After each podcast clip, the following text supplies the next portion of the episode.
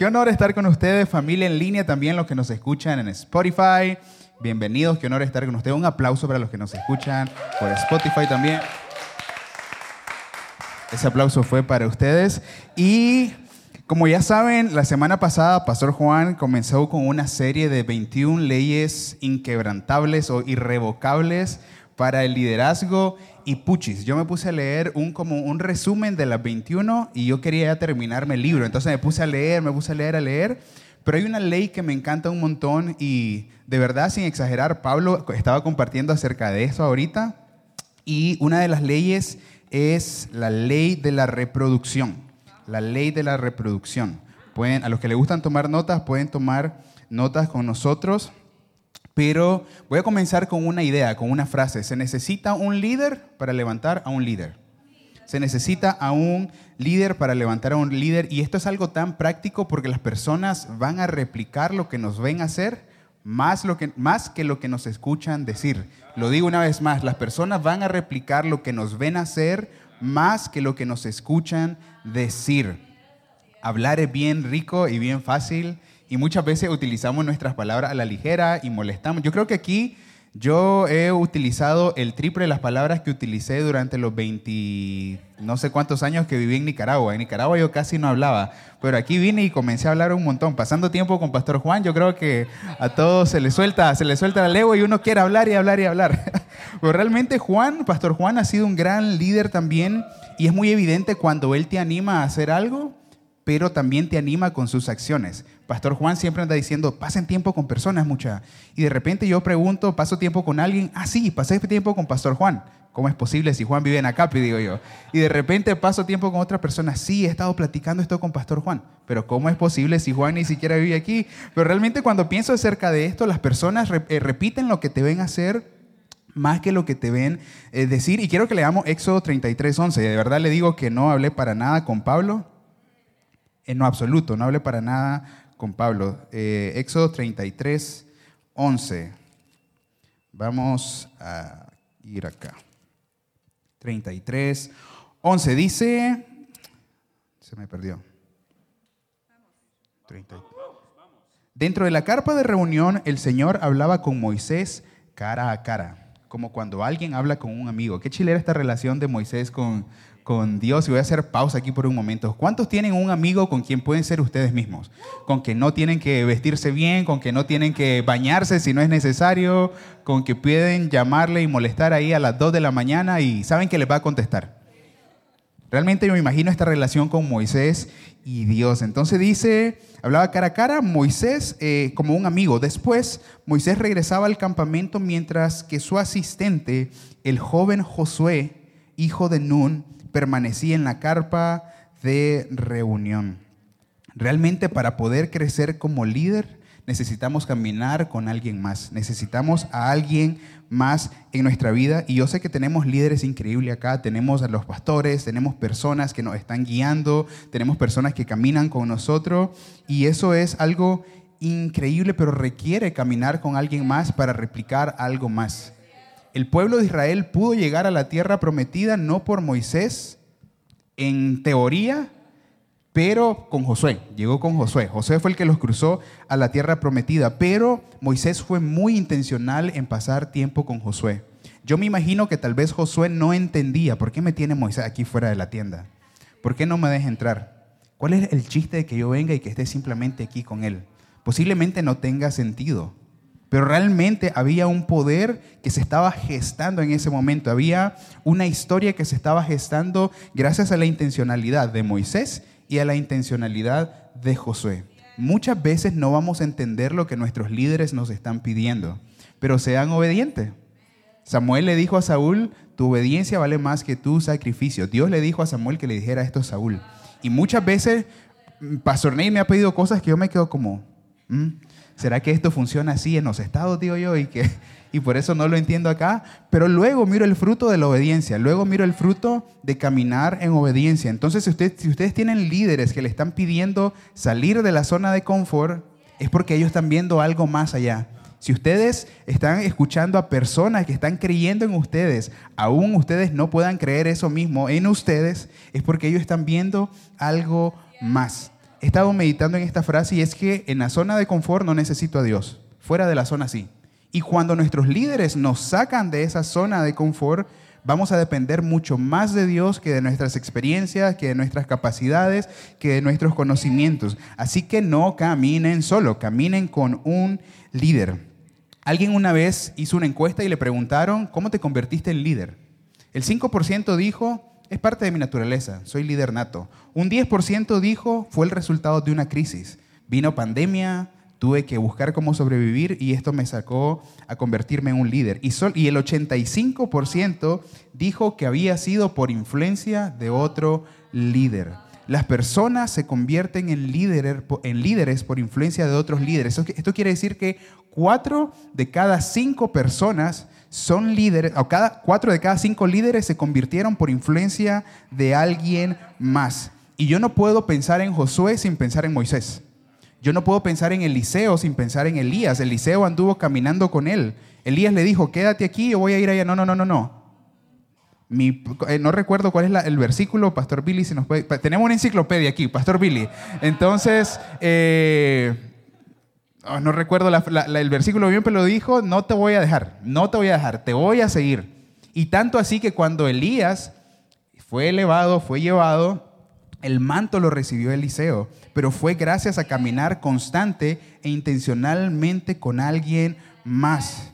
Yo no sé quién va a vivir más, si Pastor Neido o yo, pero si yo vivo más que él, yo voy a andar ahí detrás de él para cuando se vaya al cielo, no sé, le agarro la gorra, la chumpa o algo, pero algo que venga ungido de parte de él. algo que no esté sucio, sí. pero realmente yo no, yo, puedo, yo no puedo pensar en Eliseo sin pensar en Elías. Y yo no puedo pensar en Elías sin Eliseo. Elías cumplió su propósito aquí en la tierra porque formó y levantó a un Eliseo. Moisés cumplió el plan original de Dios de llevar al pueblo a la tierra prometida porque levantó a un Josué que se aseguraba de completar ese, ese, ese plan. No puedo pensar en Pedro sin pensar en Jesús. Yo, Jesús, yo quiero tener ese tipo de amistad con Jesús. Jesús le decía a Pedro, eso no te lo reveló ni sangre ni carne, Tres doritos más tarde le dijo, apártate de mí, Satanás. A la madre, qué confianza la que tenía Jesús y qué piel gruesa la que tenía Pedro también. Yo quiero mentores y quiero líderes de este calibre, que si me miran haciendo algo que está incorrecto, tal vez no me digan apártate de mí, Satanás, pero que me llamen la atención, que, que, que, que me den con el cincho, que me levanten, que me, que me corrijan lo que tienen que corregir. Pero también quiero tener la madurez de Pedro pero después de que le dijeron Satanás, él no se fue corriendo. Obviamente, eh, y sabemos de que estamos en un mundo, en una naturaleza donde la ofensa es muy palpable. No me saludó, me ofendo. Me saludó, me ofendo. Porque no me saludó como yo quería que me saludara. Me habló, me ofendo. No me habló, me ofendo. Entonces estamos en una naturaleza de eso, pero la piel de cocodrilo que tenía Pedro fue increíble. Tanto así que al final Jesús viene y le dice sobre esta roca voy a edificar mi iglesia. Y yo me pregunto cuántas rocas sabemos acá que Jesús quiere edificar algo poderoso sobre nosotros, pero necesitamos estar dispuestos a ser formados y corregidos. Siempre comparto esta historia. En una ocasión, eh, todos saben que Pastor Nate anda con una sonrisa que le llega de la oreja a la otra oreja. Anda animando, levantando, hablando vida y verdad sobre cada persona. En una ocasión él me llamó y por 11 minutos me llamó la atención. no se me olvida y no se me va a olvidar. Fueron 11 minutos por teléfono llamándome la atención y me lo merecía. Y al final de la llamada me dijo cuánto me amaba y el por qué me estaba corrigiendo. No se me olvide esa llamada y les prometo que no he cometido ese mismo error una segunda vez. Primero, porque la Biblia dice que el entendido con palabras y el necio con golpes. Y yo no quiero caminar a golpes, yo quiero entender con palabras. Y segundo, porque entendí el por qué, porque me ama, porque me ama y está viendo lo mejor en mí. Cuando reciban corrección de sus líderes es porque les aman y porque ven lo mejor en ustedes y saben que aún hay más. No podemos dar a otros lo que no poseemos. Por eso somos intencionales en pasar tiempo de rodillas con Dios y tiempo en la palabra con el Señor para poder levantar a otras personas. Recuerdo que en una ocasión fuimos a Catenango y tenemos un montón de experiencias. Pastor Juan les puede contar su experiencia, yo mi experiencia, y realmente fue algo bien divertido, bien doloroso. Yo siempre digo, nunca más voy a regresar, pero le apuesto que si me invitan a ir a Catenango otra vez, ahí me voy yo de chute. Pero íbamos con eh, Cristian y un guía más. ¿Por qué hablo acerca de esto? Si yo me voy solo a Catenango, yo no voy a saber cómo llegar a la cúspide de la cima. No conozco el camino. Cristian y este guía sí lo conocían. Entonces, ¿qué quiero decir con esto? Nosotros vamos a llevar a las personas al lugar que nosotros conozcamos. Yo no voy a llevar a una persona a la presencia de Dios si no entiendo ni conozco la presencia de Dios. No voy a llevar a las personas a un lugar de oración si no entiendo qué es la oración. No voy a llevar a las personas a intimidad en la palabra con Dios si yo no paso tiempo estudiando la palabra con Dios. Entonces, mientras levantamos líderes, nosotros los vamos a llevar al lugar que nosotros frecuentamos. ¿Qué estamos frecuentando? Netflix, HBO, redes sociales, chismes, TikTok. Y no hay nada, no, estoy condenando nada de lo que estoy mencionando, no, no me tomen a mal, no estoy condenando absolutamente nada. Pero ¿cuál es el lugar que yo frecuento más? ¿Cuál es el lugar que yo frecuento más? A ese lugar voy a llevar a las personas que estoy liderando y mis líderes me van a llevar al lugar que ellos estén frecuentando.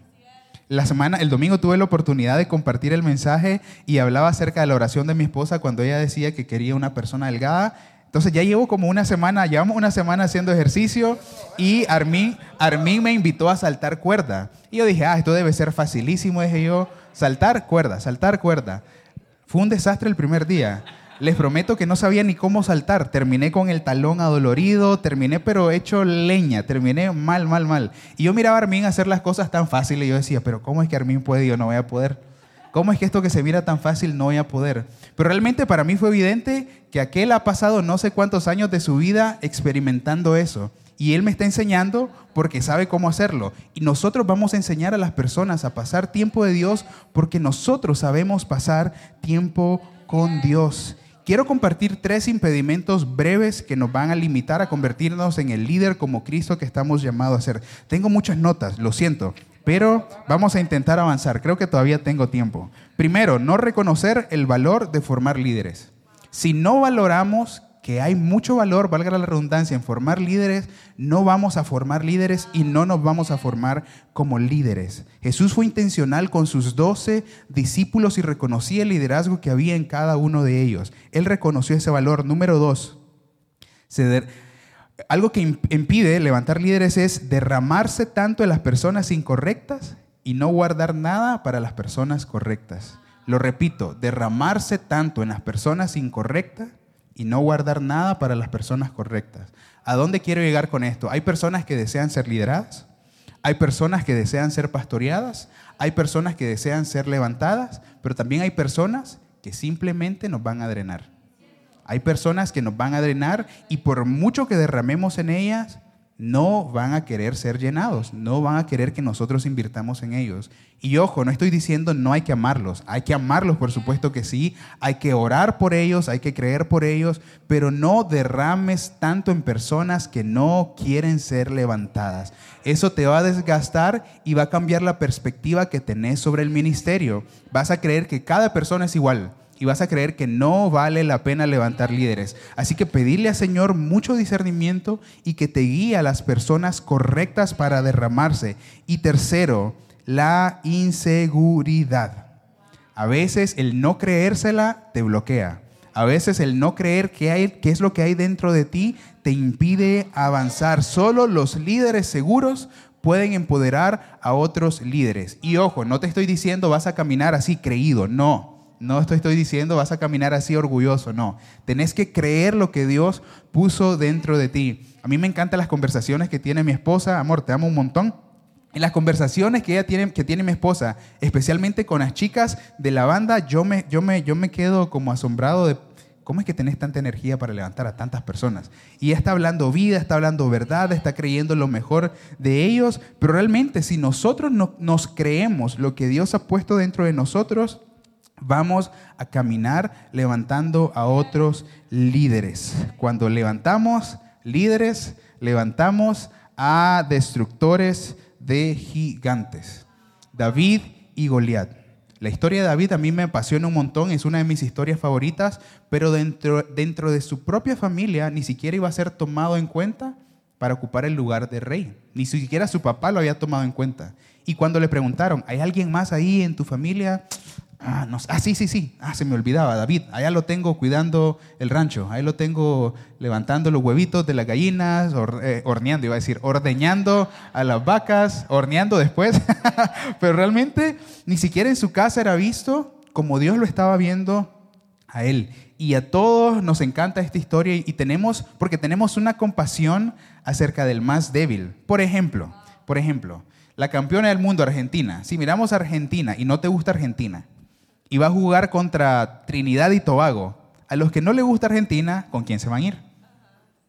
Por dos razones, para que pierda Argentina y porque siempre existe esa compasión con el más débil.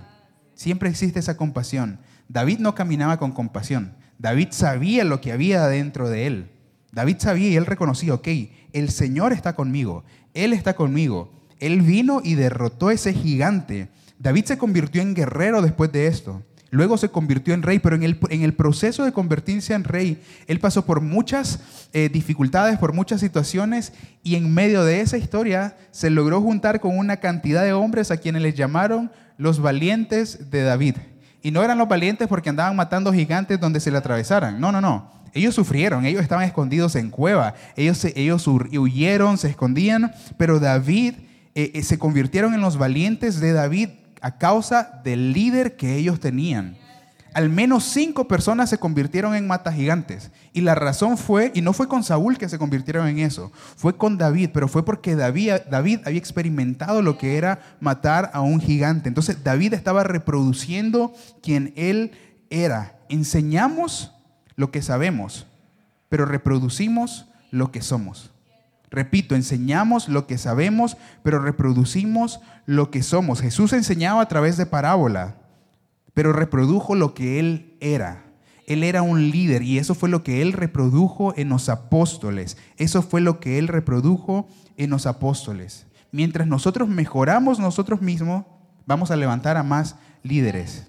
Podemos decir y decir y decir y decir, pero las personas van a replicar lo que nos vean hacer. Reproducimos lo que somos, enseñamos lo que sabemos. No estoy diciendo no hablen con personas, enseñen. Hay tanta sabiduría aquí. Quien se sienta con Pastor Billy se va lleno de tan...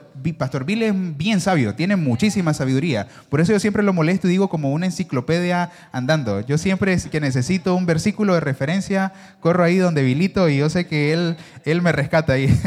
Pero realmente enseñemos lo que sabemos y reproduzcamos lo que nosotros somos. Si no te han dicho aún que sos un líder, hoy te quiero decir que sos un líder. Sos un líder. Así es como Dios te ve, Así es como Dios te formó como líder. Si entendemos esta ley, esta ley de reproducción, a este rey digo a decir yo no. Si entendemos esta ley de reproducción, vamos a reconocer su impacto. Hay un impacto. La reproducción es parte de la bendición. Jesús cuando creó todo lo que existe dijo, eh, eh, eh, cuando Él bendijo, todo se multiplicaba. Él bendecía y se multiplicaba. Dios a vos te ha bendecido. Así que tu responsabilidad es multiplicarte. Si nos acostumbramos a dar poco en nuestro liderazgo, no nos sorprendamos de recibir poco. No nos sorprendamos cuando recibamos poco. Siembra y cosecha. Siembra y cosecha. Sembras un granito de frijol, vas a cosechar frijol en poca cantidad. Sembras mucho frijol, vas a cosechar mucho frijol. Sembras poco tiempo en tus líderes, en las personas que estás liderando, vas a recibir poco de ellos. Invertís un montón, sembrás un montón, vas a recibir un montón. Si somos líderes fuertes, nos mantendremos en constante mejoramiento y se necesitan personas para reproducir a personas. Y quiero animar a los equipos de servicio, si están acá todos, si nos, si nos están escuchando, a medida de que levantes personas, vas a recibir personas. Si tu equipo de servicio no tiene la cantidad con la que estás soñando, quiere decir que necesitas más tiempo pasando con personas y más tiempo levantando a personas. Muchas veces lo fácil es culpar a Dios porque no he recibido lo que necesito, pero ¿cuál es mi responsabilidad? ¿Qué es lo que estoy reproduciendo? ¿A cuántas personas estoy hablándole? ¿Qué es lo que estoy invirtiendo? Y mientras más pasemos tiempo con personas, más vamos a recibir de ellos. Eso es lo que quería compartir con ustedes, familia, esta mañana. Les amamos un montón y realmente mi oración es que lo que acabamos de escuchar se siembre en nuestros corazones y que comencemos a partir de hoy a ponerlo en práctica. Les amamos un montón.